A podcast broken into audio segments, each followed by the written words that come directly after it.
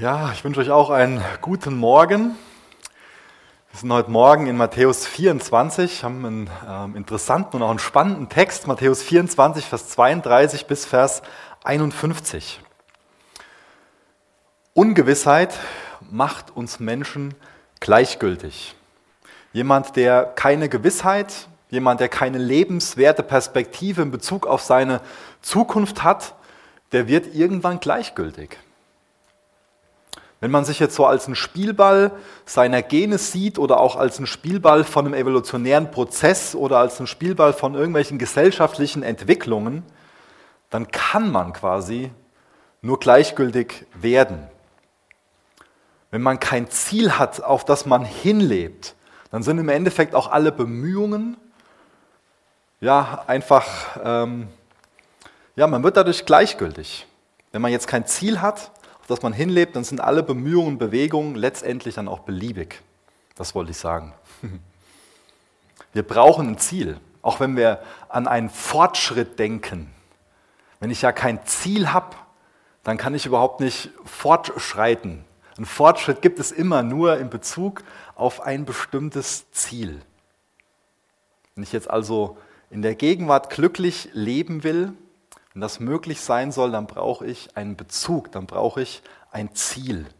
Wenn ich nicht weiß, wohin ich unterwegs bin, dann wird mein Tun sehr beliebig sein. Dann ist es eigentlich egal, wie ich mich heute verhalte. Und das will Jesus nicht. Jesus will nicht, dass wir desillusioniert sind. Er will auch nicht, dass wir frustriert sind oder dass wir keine Perspektive haben, dass wir keine Hoffnung haben. Und deswegen hat er uns diesen Text hinterlassen. Deswegen predigt er diese Endzeitrede, die sogenannte Endzeitrede in Matthäus Kapitel 24 und 25. Da spricht er über das Ende der Zeit, was an sich gar kein Ende ist, sondern was ein ganz großartiger Neuanfang ist. Aus dieser sterbenden Welt, wo wir gerade Geburtswehen erleben, wird eine neue Welt hervorkommen. Das ist kein Ende, sondern ein großartiger Neuanfang. Jesus ist unser Ziel. Ist Jesus auch dein Ziel? Ist er dein Fixpunkt? Lebst du auf ihn zu? Oder hast du kein Ziel, keine, keine klare Perspektive, keine Hoffnung? Bist du dadurch ja, ziellos und auch gleichgültig nach und nach? Wir leben auf Jesus hin. An Jesus kommt im Endeffekt niemand vorbei. Jesus ist der Anfänger und der Vollender von unserem Glauben, das will er sein. Er ist das Alpha, er ist das Omega, er ist der Anfang und auch das Ende. Und er wird am Ende der Zeit vor uns stehen und uns richten. Bevor wir uns gleich den Text ansehen, werde ich mit uns beten. Vater, danke, dass wir innehalten dürfen, gerade auch in solchen Zeiten. Danke, dass wir in dein Wort gehen dürfen. Danke, dass wir uns an dich wenden dürfen. Und wir wenden uns jetzt ganz bewusst an dich. Wir gehen ganz bewusst in dein Wort, denn wir wollen deine Perspektive. Wir wollen Ziele vor uns sehen, die lohnenswert sind, Ziele, auf die wir wirklich zuleben wollen, die sich, die sich lohnen, die sinnvoll sind. Danke, dass du uns Hoffnung geben willst. Danke, dass du ja, uns auch aus unserer Gleichgültigkeit hinaus reißen willst. Danke, dass du immer wieder die Gnade, die Barmherzigkeit hast, in unsere Leben hineinzusprechen. Und darum bitten wir dich, dass du das tust heute Morgen. Jesus, würdest du die Gnade haben, in unsere Leben hineinzusprechen. Das in unserem Herzen zu tun, was wir brauchen. Darum bitten wir dich. Amen. Jesus ging an Himmelfahrt zu seinem Vater und er wird zurückkehren, um das zu beenden, was er angefangen hat. Jesus bringt das zu Ende, was er angefangen hat. Ich bringe schon mal gewisse Dinge, die ich angefangen habe, nicht zu Ende, aber er wird das, was er angefangen hat, zu Ende bringen. Es sah schon oft so aus, dass ähm, das, was er sich an sich gewünscht hat mit dieser Schöpfung, nicht in Erfüllung gehen wird. Wenn wir jetzt so an die Menschheitsgeschichte zurückdenken, wir sehen die Schöpfung, und kurze Zeit später schon den Sündenfall. Immer wieder sehen wir über die Menschheitsgeschichte, dass Gott eingreift, um das zu retten, was wir Menschen im Endeffekt vermasselt haben. Und am Ende der Zeit wird es wieder so sein. Nur da wird dieser Kreislauf, der momentan besteht, ein für alle Mal aufhören. Da wird es das wirklich Neue geben. Jesus wird das vollenden, was er angefangen hat. Und die große Frage ist, wann wird das geschehen? Das ist im Endeffekt auch die Frage, die im Hintergrund von dieser Predigt von Jesus steht. Denn die Schrift sagt uns ja, dass wenn Jesus wiederkommt, viele ganz wunderbare Dinge geschehen werden. Er wird den Teufel und seine Werke vernichten. Er wird den Tod ein für alle Mal besiegen. Wie wunderbar. Und er wird auch uns Menschen richten. Das ist ernst, ja. Er wird uns Menschen richten. Er wird das Böse unwiderruflich beseitigen. Und er wird die ganze Schöpfung erneuern. Und er wird dann mit uns leben. Mit Menschen aus allen Stämmen, aus allen Nationen, aus allen Sprachen. Für immer in seiner Herrlichkeit. Und natürlich wollen auch wir wissen, wann das geschieht. Wann er endlich das vollenden wird, was er angefangen hat. Wann endlich diese neue Erde, diese neue Schöpfung, dieser neue Himmel Realität wird. Wann wir mit ihm verherrlicht werden. Das wollen wir ganz gespannt wissen. Das ist der Hintergrund von dieser Predigt. Im Endeffekt sind die Jünger wie, äh, wenn ihr euch noch an die Zeit erinnern konnte, als man lange Autofahrten gemacht hat und die Kinder hinten sitzen, wann sind wir denn da? Ja, Im Endeffekt sind die Jünger so, so ein bisschen in, in Jesu Nacken und fordern ihn heraus, wann ist es denn endlich soweit? Wann sind wir denn endlich die Probleme los und wann, wann ist endlich alles wirklich gut? Und dann antwortet Jesus ihnen und er spricht prophetisch. Prophetie wird uns nicht gegeben, damit alle unsere Neugierde, Neugierde befriedigt wird, sondern sie will uns Licht geben, damit wir in der Gegenwart, im Hier und Jetzt, im Licht leben können, zur Ehre Gottes leben können. Sie will uns also in der Gegenwart zur Tat anspornen. Wenn wir uns so das Anliegen von Prophetie in der Bibel ansehen, gerade im Alten Testament gibt es da ganz viele Propheten, die aufgetreten sind. Was war denen ihr Kernanliegen? Was, was war das Herz dahinter? Das Kernanliegen war immer, Menschen zurück zu Gott zu rufen. Das ist immer das Kernanliegen von Prophetie, Menschen zu Gott zu rufen. Ist es unser Fokus, wenn wir jetzt uns prophetische Texte durchlesen? Ist es unser Fokus? Fragen wir uns dann, wie ruft Gott mich zurück zu ihm, zurück zum Kreuz? Zu welcher Umkehr ruft mich Gott? Ist das unsere Kern, unser Kernanliegen. Wir haben uns schon ähm, in der letzten Woche einen Teil von dieser Predigt angesehen von Jesus. Und äh, da ging es dann erstmal eher um so einen Ausblick. Ja? Wenn wir uns den Text ansehen, Matthäus 24, Vers 1 bis 36, ist eher so ein Ausblick nach vorne, ein Blick in die Zukunft, damit wir uns dann danach ausrichten können. Jesus sagt also seinen Jüngern, was geschehen wird. Und er sagt das, denke ich, auch, damit wir als seine Jünger, als seine Nachfolger nicht so von der Heftigkeit von den Wehen ähm, überrascht werden und damit total überfordert sind, sondern dass wir uns darauf einstellen können. Und jetzt im zweiten Teil, der fängt dann in Matthäus 24 ab Vers 37 an, und geht dann bis äh, Ende äh, Kapitel 25. Das ist dann so eine Ermutigung zu einem richtigen Verhalten in der Gegenwart. Sieben Gleichnisse erzählt uns Jesus und ähm, das sind alles Gleichnisse, die uns verdeutlichen, wie wir im Licht der Ereignisse, die auf uns zukommen, leben sollen. Jesus bildet also jetzt keine Experten aus, die über das Kommende spekulieren sollen, sondern er will, dass wir Nachfolger sind, die wirklich im Licht des Kommenden handeln.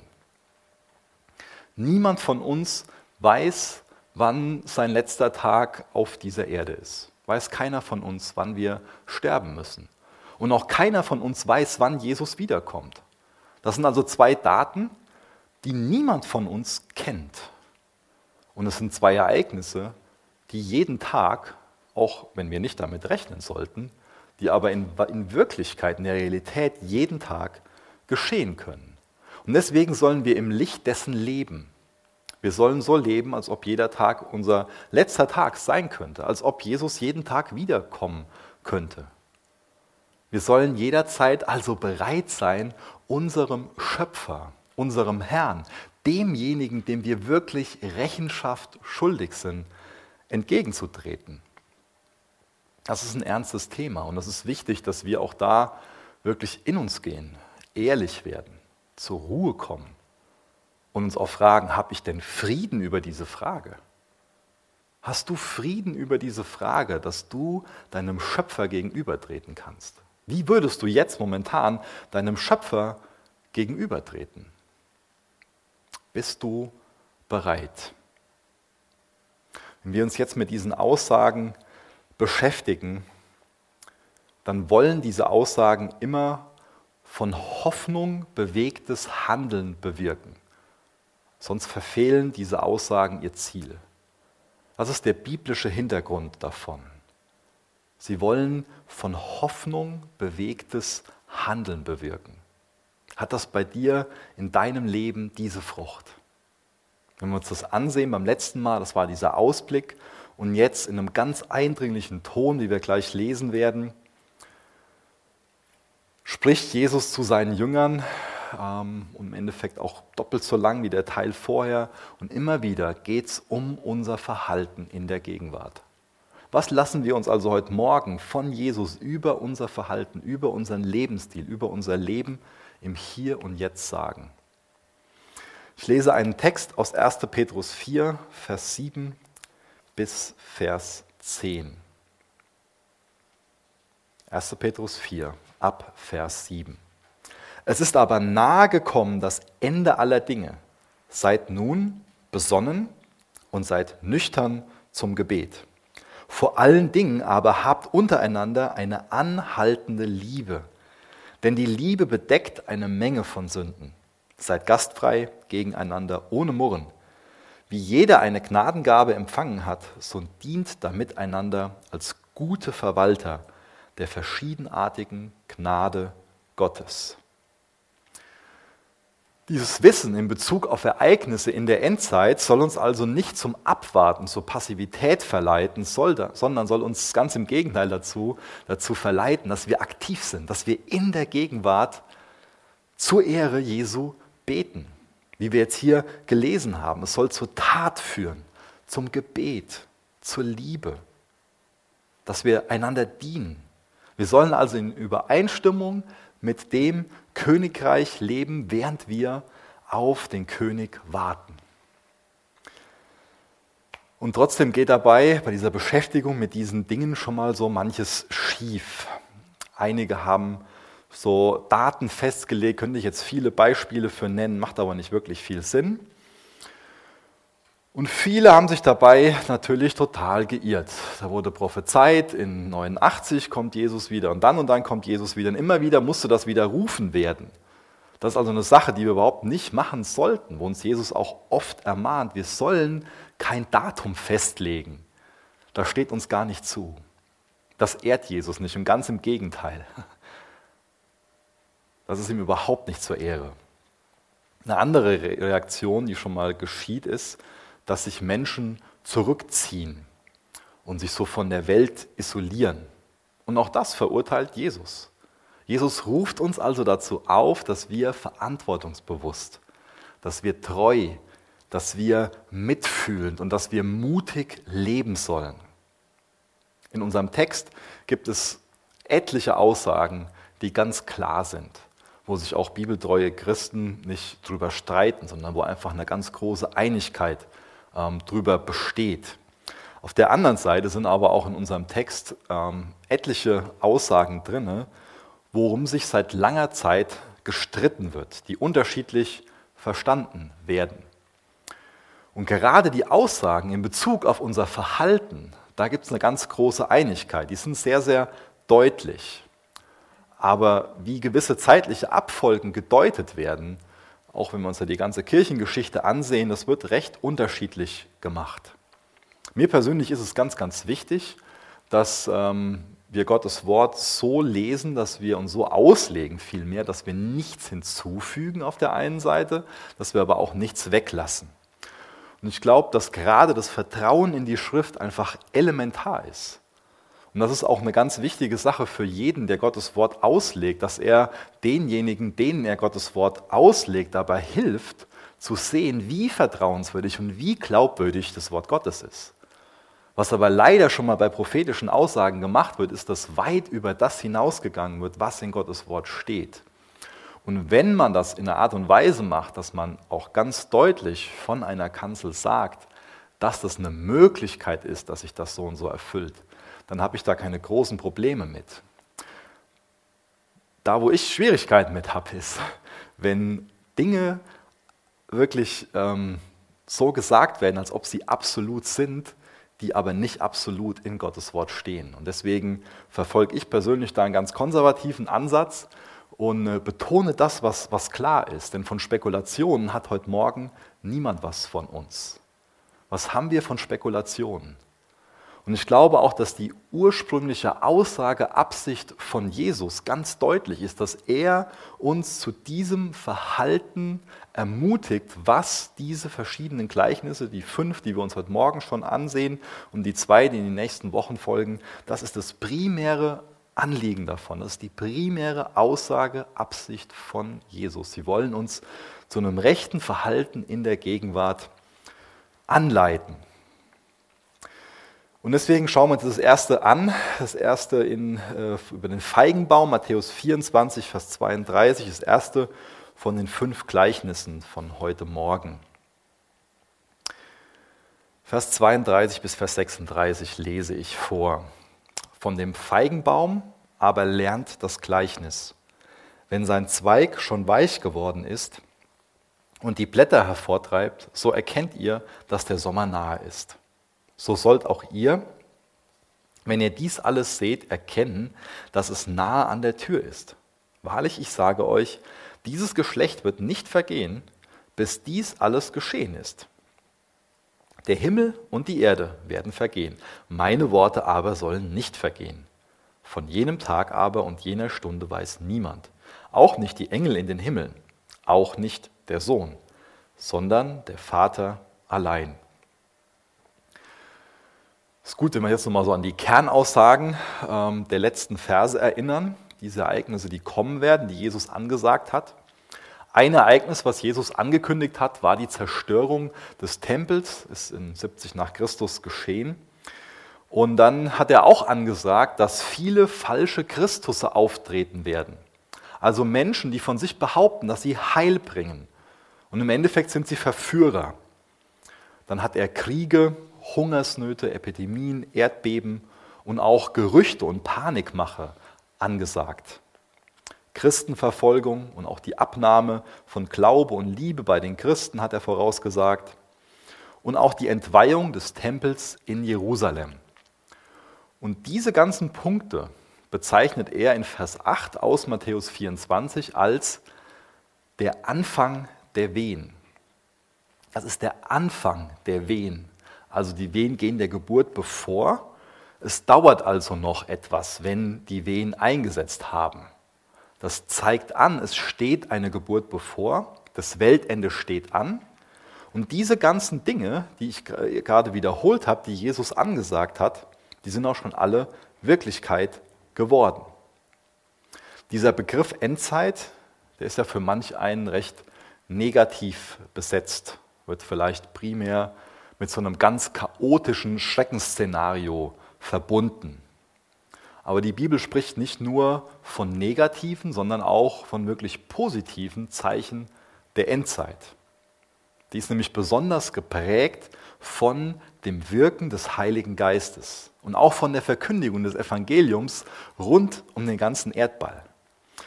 Ich erinnere nochmal an Vers 14. Und dieses Evangelium des Reiches wird gepredigt werden auf dem ganzen Erdkreis, allen Nationen zu einem Zeugnis.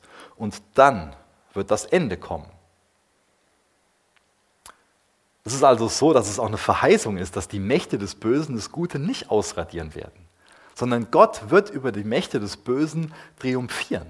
Er wird dieses uralte Versprechen einlösen, dass er dem Bösen schlechthin den Kopf zertreten wird. Dieses Versprechen wird er einlösen. Er wird das Böse vernichtend schlagen. Und der Manfred hat uns in der letzten Woche eine ganz, ganz wichtige Perspektive vermittelt. Er hat ein Bild gewählt von dem Zweiten Weltkrieg. Nämlich, dass an sich an dem D-Day, also an dem Tag, als die Alliierten in der Normandie gelandet sind und das gelungen ist, dass da an sich klar war, wer den Krieg gewinnt. Aber es hat noch eine gewisse Zeit gedauert bis zu dem Victory Day, bis der Krieg dann tatsächlich beendet war. Aber als die Alliierten gelandet waren in der Normandie, da war, da war klar, der Krieg, der wird bald vorbei sein. Der Sieg ist an sich schon errungen. Er muss quasi nur nach Hause gebracht werden. Und so sind das gerade, was wir erleben, Geburtswehen von einer neuen Welt. Aber der Sieg ist errungen. Und deswegen ist auch so ein endzeitlicher Pessimismus ganz und gar nicht angebracht nicht biblisch, sondern Freude an Jesus sollte uns unser Verhalten, sollte, sollte unsere Gefühle prägen. Wenn diese Dinge, die ich eben wiederholt habe, wenn die also geschehen sind, dann kann Jesus wiederkommen. Biblisch betrachtet hat also das, was ich jetzt hier schon mehrmals als Endzeit äh, benannt habe, hat diese Zeit also spätestens so 70 nach Christus angefangen. Die ganzen Warnungen von Jesus, die wurden bereits so in dieser neutestamentlichen Zeit Wirklichkeit. Kriege, Nöte, Verfolgung, Lieblosigkeit, Lauheit, das ist also so ein charakteristisches Merkmal von dieser Endzeit in der Gesamtheit. Was auch interessant ist, auch das Evangelium wurde schon bis 100 nach Christus sehr, sehr, sehr, sehr weit verbreitet. Zumindest zu den Menschen der damals bekannten Welt ist es damals schon vorgedrungen gewesen. Und Jesus bekräftigt seine Worte ja auch damit, indem er sagt, dass sein Versprechen beständiger ist als die alte Schöpfung, die vergehen wird und aus der eine neue hervorkommen wird. Seine Worte haben Bestand. Ich weiß, dass manch einer über den Vers 34, den wir eben gelesen haben, stolpern wird. Ich lese den nochmal vor. Wahrlich, ich sage euch, dieses Geschlecht wird nicht vergehen, bis dies alles geschehen ist. Was ist denn da jetzt mit, mit diesem alles gemeint? Wenn man da so drüber liest, dann könnte man auch die Wiederkunft von Jesus damit einschließen. Das könnte man so verstehen. Aber Jesus ist seitdem nicht wiedergekommen. Hat sich Jesus jetzt geirrt? Man kann dieses alles auf diese Zeichen verstehen. Ja? Und dann würde sich dieses Problem, wenn es denn besteht, lösen. Eine andere Möglichkeit, vielleicht auch die bessere Möglichkeit, diesen Vers 34 zu verstehen, ist, wenn wir unter Generation nicht die Personen verstehen, die Personengruppe, die gerade vor Jesus steht. Ich weiß, dass ähm, in der Bibel oft dieses Wort Generation, gerade in den Psalmen, ähm, so verwendet wird, dass eine gewisse Art Mensch darunter verstanden wird. Ja, also eine Generation, die nach Gottes Willen fragt zum Beispiel. Da wird ja nicht nur dann diese eine spezifische Generation darunter verstanden, sondern eine Art Mensch, beziehungsweise man könnte dieses Wort Generation auch als Geschlecht verstehen, also das, das Geschlecht oder die, ähm, die, die Generation der Juden. Und das ist ja für uns auch heute, sollte das zumindest verwunderlich sein, dass obwohl die Juden ganz, ganz lange Zeit, jahrhundertelang kein eigenes Land hatten, bestehen sie als Nation immer noch. Das ist verwunderlich. Und dann am Ende von dem Text, den wir gerade gelesen haben, balanciert Jesus diese Voraussage zu dem, was, was kommen wird, ähm, aus mit folgenden Worten, von jenem Tag aber und jener Stunde weiß niemand, auch nicht die Engel in den Himmeln, auch nicht der Sohn, sondern der Vater allein. Der Sohn war, Jesus war zu dem Zeitpunkt, als er auf dieser Erde war, ganz Mensch, ganz Gott und hat auf sein, sein göttliches Wissen verzichtet. Er hat von seinem Vater alles gesagt bekommen, was er zu seiner Berufung auf dieser Erde, zu seinem Leben auf dieser Erde wissen musste. Und da gehörte das Wissen zu seiner Wiederkunft nicht hinzu. Niemals, nicht mal er selbst, wusste davon. Auch die Engel, die vielleicht auch großes Interesse daran hatten, da hineinzuschauen, wussten nicht davon. Und deswegen sollte uns Menschen das warnen, dass auch wir nicht anfangen zu spekulieren, dass wir von vornherein wissen, dieses Wissen ist uns vorenthalten. Wir sollen so viel wissen, dass uns klar ist, Jesus wird wiederkommen. Und wir sollen damit rechnen, dass er wiederkommt. Wir sollen so leben, dass er jederzeit wiederkommen kann. Aber wir sollen nicht spekulieren, wann das jetzt sein wird. Selbst Jesus wusste das zumindest während seinem irdischen Wirken nicht. Und deswegen ist es eine wichtige Regel, die Jesus hier seiner Gemeinde aufstellt, dass uns dieses Wissen versagt ist. Zum nächsten Gleichnis, das zweite Gleichnis, die Tage Noahs, Vers 37 bis Vers 39. Aber wie die Tage Noahs waren, so wird auch die Ankunft des Sohnes des Menschen sein. Denn wie sie in jenen Tagen vor der Flut waren, sie aßen und tranken, sie heirateten und verheirateten bis zu dem Tag, da Noah in die Arche ging und sie es nicht erkannten, bis die Flut kam und alle wegraffte. So wird auch die Ankunft des Sohnes des Menschen sein. Wichtig, dass wir hier bemerken, dass für Jesus Noah eine wirkliche historische Figur ist. Er bezeichnet das jetzt nicht als eine Beispielgeschichte, die eine geistliche Wahrheit verdeutlicht oder vielleicht behandelt das nicht wie ein Gleichnis, sondern für Jesus ist klar, Noah ist eine historische Figur. Und die Ereignisse rund um die Person Noah, die Sintflut, 1. Mose 6 bis 10, ist wirklich so geschehen. So behandelt Jesus das. Und deswegen behandeln wir diese Texte auch so. Genau wie Jesus. Und wir lesen in 1. Mose 6 eine Geschichte über ein ganz großes Gottesgericht, über die Flut, die die Welt quasi neu reingewaschen hat. Und auf dieser Geschichte bezieht sich jetzt Jesus hier. Er bezieht sich darauf, wie die Menschen damals gelebt haben und sagt uns voraus, so wie die vor dem, vor dem Gericht damals, vor der Flut damals gelebt haben, so wird die Menschheit auch im Großen und Ganzen leben, wenn ähm, Jesus wiederkommt. Wie haben denn die Menschen damals gelebt? Was sagen uns in die biblischen Texte dazu? Gibt es drei Ebenen und auch drei Ebenen, die wir nicht gegeneinander ausspielen sollten. Die erste Ebene, wir lesen davon, dass die ganz normal gegessen, getrunken haben, heiraten, Liebe, Sex bestimmten die Tage. Da wird jetzt nicht von irgendwelchen Einschränkungen gesprochen. Und ähm, auch das ist ein Hinweis darauf, dass wir ähm, so eine reine Katastrophentheorie in Bezug auf die Endzeit, dass die nicht biblisch ist, sondern dass da ein gewöhnliches Leben ist. Die zweite Ebene, wird damit verglichen, dass die total mit dem Kommen der Sintflut, von dem Kommen der Sintflut überrascht waren. Sie riss alle weg. Ein ganz unerwarteter Untergang.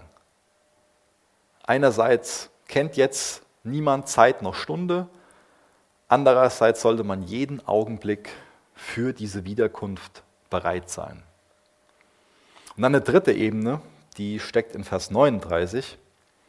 Jesus hat ja jetzt hier keine bestimmten, keine besonderen Sünden so dieser Sintflut-Generation erwähnt.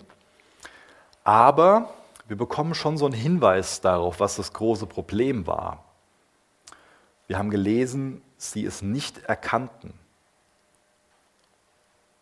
Sie hätten sich auf dieses Gericht einstellen sollen. Sie waren gleichgültig. Das ist also eine ganz große Warnung für uns, wenn wir einen Hang dazu haben, gleichgültig zu sein. Die waren damals gleichgültig. Die hielten diese Warnungen von dem Noah einfach für absurd. So eine Eiche bauen, so eine Flut, so eine Arche bauen, so eine Flut, das ist doch alles an den Haaren herbeigezogen. Sie waren gleichgültig und im Endeffekt war ihre Gleichgültigkeit dann auch ihre größte Bosheit. Und durch ihre Gleichgültigkeit waren sie taub. Sie merkten es gar nicht, dass es kurz vor zwölf war. Sie haben das erst gemerkt, als es zu spät war. Da war keine Spur von Achtsamkeit, wie wir in Vers 32 gelesen haben. Auch nicht von, von Wachsamkeit, zu der uns Jesus hier auffordert.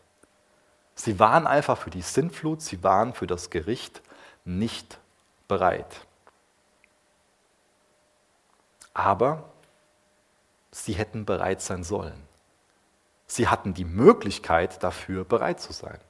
Und das trifft auch auf uns zu. Auch wir haben ein großes Problem mit Gleichgültigkeit. Und auch wir sollten bereit sein, aber sind wir bereit, unserem Schöpfer entgegenzutreten. Wenn wir uns jetzt so unsere Gegenwart betrachten, einschließlich der christlichen, dann könnten wir meinen, dass mit dieser Erklärung, dieser, dieser Beschreibung über diese Generation, gerade in Vers 38, so unsere materialistische Oberflächlichkeit beschrieben wird. Ich glaube, wenn wir ehrlich sind, dann finden wir uns ein Stück weit wieder in diesem Text. Und das sollte eine Mahnung an uns sein. Wir warten jetzt seit 2000 Jahren auf Christus, auf unseren Richter. Und es wäre lieblos, wenn uns Gott nicht darauf aufmerksam machen würde. Und es wäre auch lieblos von mir, wenn ich das heute Morgen nicht betonen würde. Es ist wichtig, dass wir vor dem Verderben warnen. Es wird zum Gericht kommen, es wird zur Scheidung unter den Menschen führen. Und deswegen ist es eine ganz wesentliche Überlegung. Bin ich bei denjenigen, die sich retten lassen? Gehörst du zu denjenigen hinzu, die sich retten lassen? Auch das nächste Gleichnis, Vers 40 bis Vers 42, schließt an diese Thematik an. Da geht es um so ein Alltagsszenario. Dann werden zwei auf dem Feld sein. Einer wird genommen und einer gelassen. Zwei Frauen werden an dem Mühlstein mahlen und eine wird genommen und eine gelassen. Wacht also, denn ihr wisst nicht, an welchem Tag euer Herr kommt. Das Wiederkommen von Jesus, das wird ganz unerwartet geschehen. Es wird eine ganz unerwartete Unterbrechung des Alltags sein. 70 nach Christus, diese ähm, Zerstörung des Tempels habe ich schon mal erwähnt. Drumherum gab es da ganz viele Kriegsgeschehen und ganz viele wurden weggeführt. Da war das Problem, dass dann der eine zurückblieb und ein anderer Teil aus der Familie wurde ins Exil verschleppt. Jesu Wiederkunft wird genauso wie damals die Menschen, wie auch Risse durch Familien durchgingen, wird wieder genauso sein. Eine Gruppe wird zurückgelassen, eine wird mitgenommen. Die einen werden mit in Gottes neue Welt hineingenommen, die anderen nicht. Lässt du dich retten? Zusammen mit so einer ganz tief sitzenden Gleichgültigkeit ist so unsere Versumpfung im Alltag ein ganz großer Feind davon, wenn wir wirklich sinnvoll und zielgerichtet leben wollen. Und wenn Jesus recht hat, was er hat, dann können wir jeden Augenblick sterben und er kann jeden Augenblick wiederkommen. Und das Bewusstsein davon, das kann uns aus, den, aus dem Sumpf von unserem Alltag herausziehen, das kann uns wach machen. Deswegen, wenn dich das total unruhig macht und quält, du kannst Frieden über diese Fragen bekommen und sie können dich wach machen.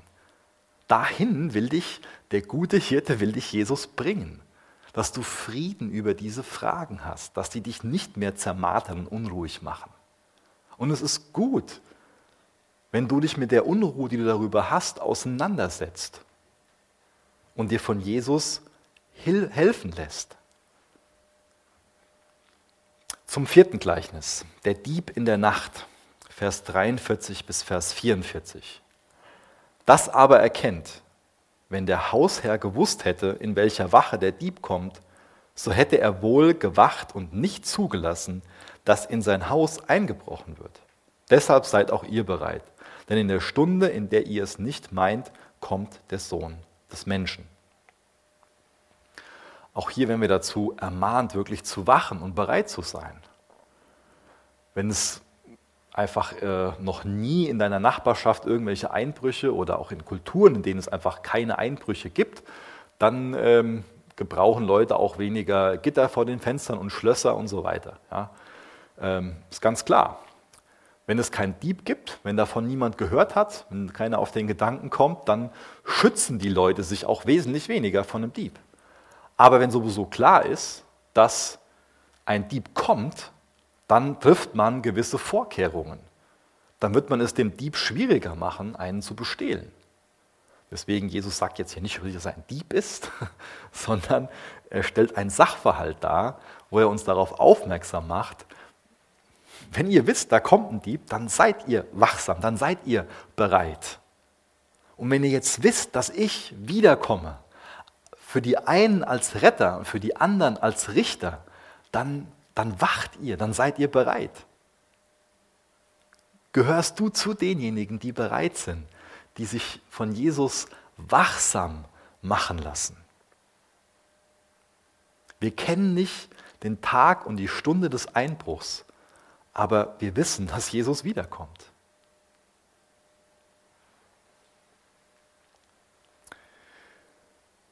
Zum letzten, zum fünften Gleichnis, der Verwalter, der treue und der kluge Knecht, ab Vers 45 bis Vers 51. Wer ist nun der treue und kluge Knecht, den sein Herr über seine Dienerschaft gesetzt hat, um ihnen die Speise zu geben zur rechten Zeit. Glückselig jener Knecht, den sein Herr, wenn er kommt, bei solchem Tun finden wird. Wahrlich, ich sage euch, er wird ihn über seine ganze Habe setzen. Wenn aber jener als böser Knecht in seinem Herzen sagt, mein Herr lässt auf sich warten, und anfängt, seine Mitknechte zu schlagen, dann isst und trinkt mit den Betrunkenen so wird der Herr jenes Knechtes kommen an einem Tag, an dem er es nicht erwartet und in einer Stunde, die er nicht weiß, und wird ihn entzweischneiden und ihm sein Teil festsetzen bei den Heuchlern. Da wird das Weinen und das Zähneknirschen sein. Jesus erzählt jetzt hier so eine Geschichte von unterschiedlichen Dienern, von einem Diener, der Verantwortung übertragen bekommen hat. Er soll also der Kellner für seine Kollegen sein. Und wenn der Diener treu, wir würden also sagen loyal und klug ist, dann wird er seine Verantwortung wahrnehmen. Er weiß ja nicht, wann sein Chef wiederkommt, wann er wieder zur Tür reinspaziert. Und er hat eine wichtige Verantwortung übertragen bekommen und er will als guter Diener einfach diese Verantwortung gerecht nehmen. Wenn er aber untreu ist, dann wird er sagen, mein Herr kommt noch lange nicht. Und wird seiner Verantwortung einfach nicht nachkommen. Wird sogar, wie wir gelesen haben, Konflikte anfangen und wird dann mit seinen Kumpels das Essen und den Wein weghauen. Und dann wird ein ganz drastisches, vielleicht auch unverhältnismäßig drastisches Gericht beschrieben. Und die soll die Zuhörer der Geschichte hier wieder in die Wirklichkeit katapultieren.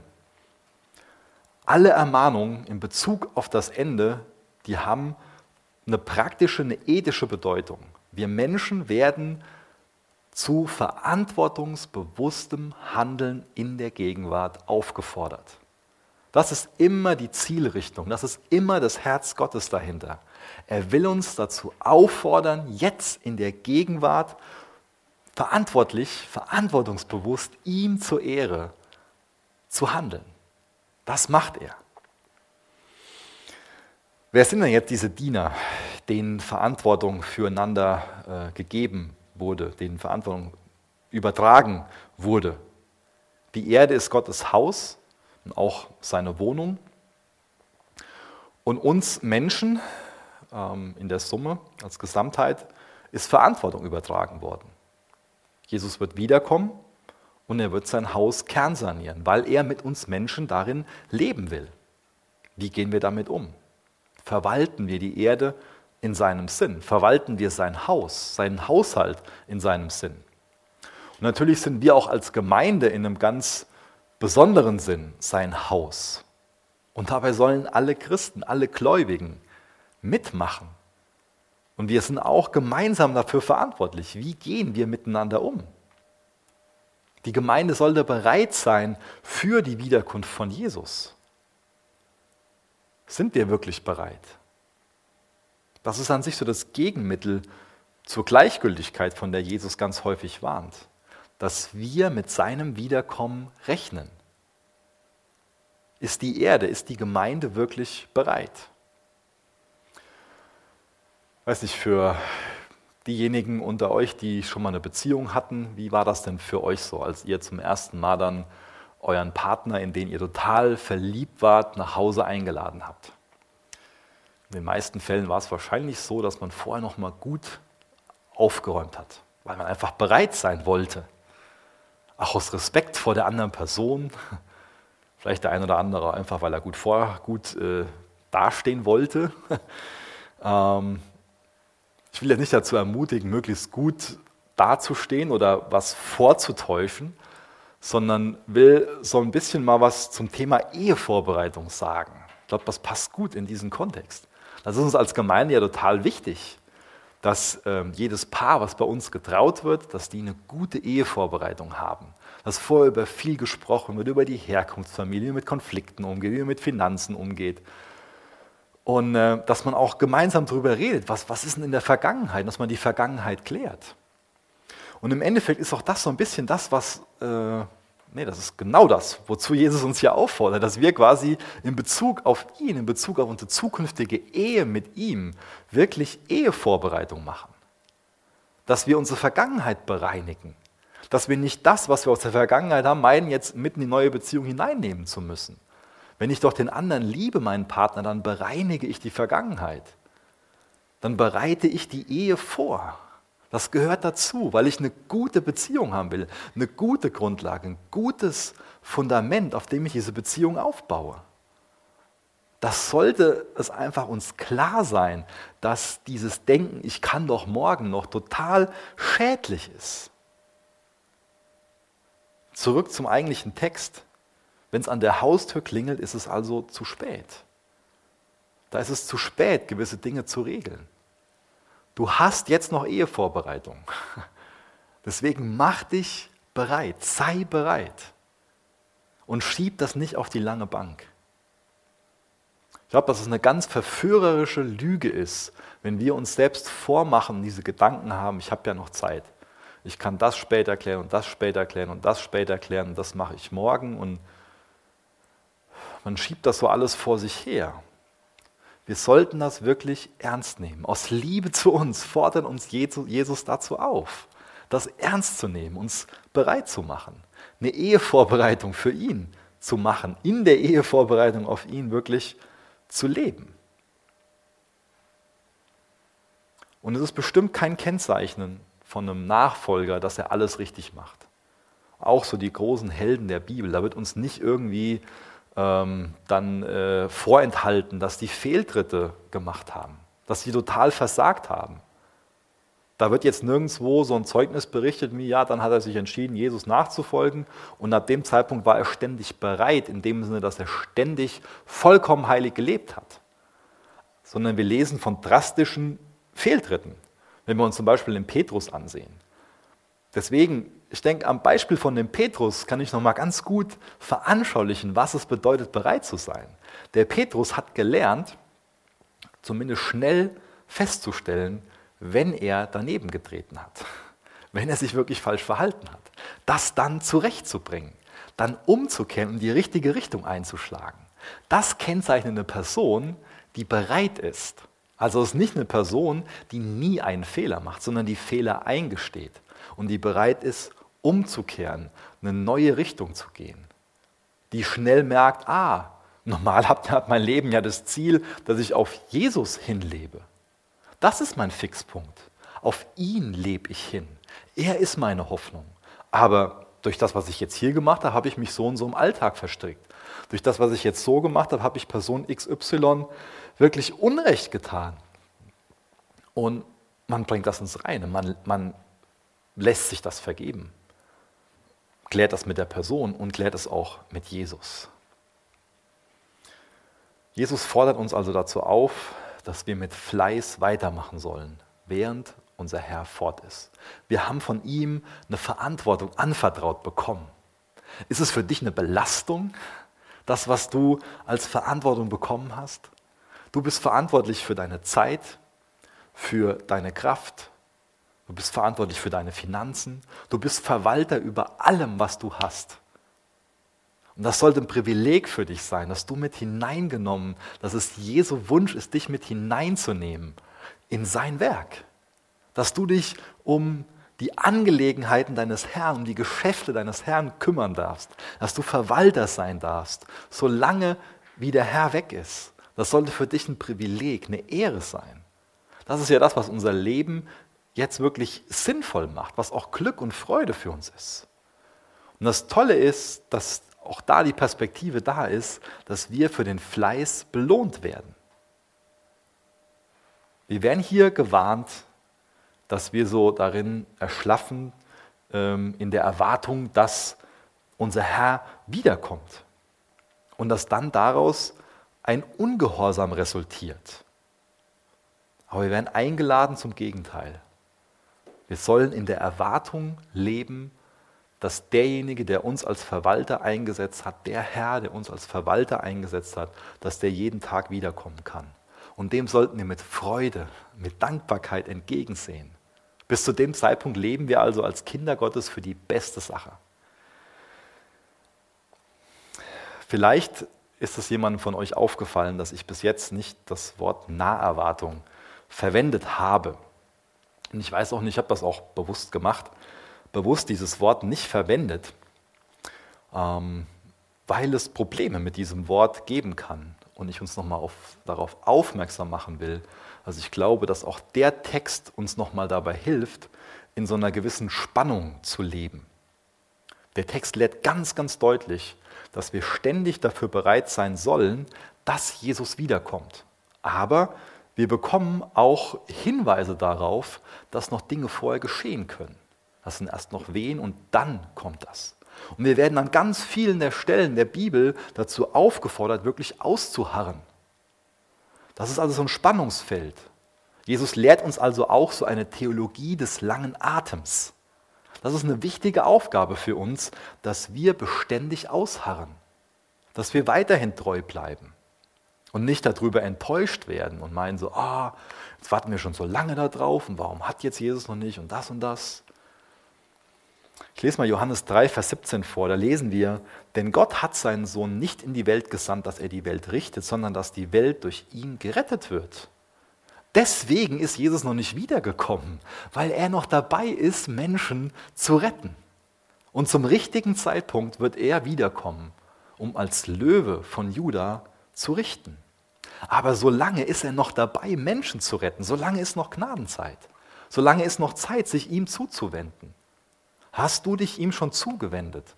Und wenn du dich hast retten lassen, lebst du dafür, damit auch andere diese frohe Botschaft hören und dieses, dieses Leben, zu dem uns dieser Text ermahnt, auch leben, sich mit hineinleben machen lassen.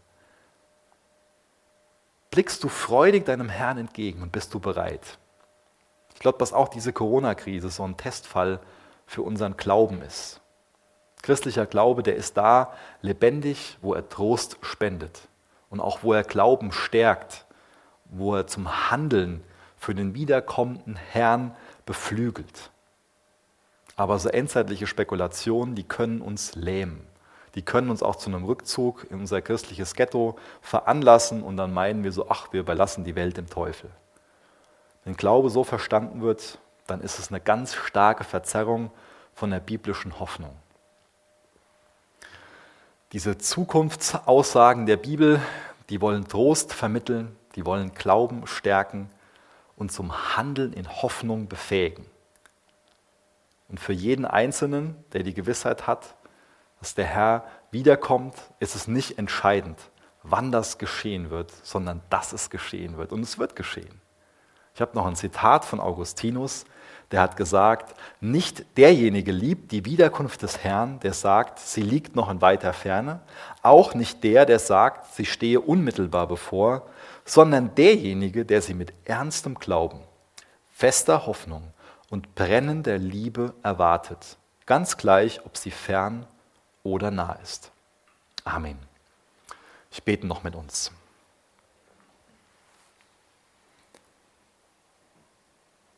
Vater, danke, dass du nicht lieblos bist, sondern das Gegenteil davon. Du bist die Liebe in Person. Du tust alles, was getan werden musste.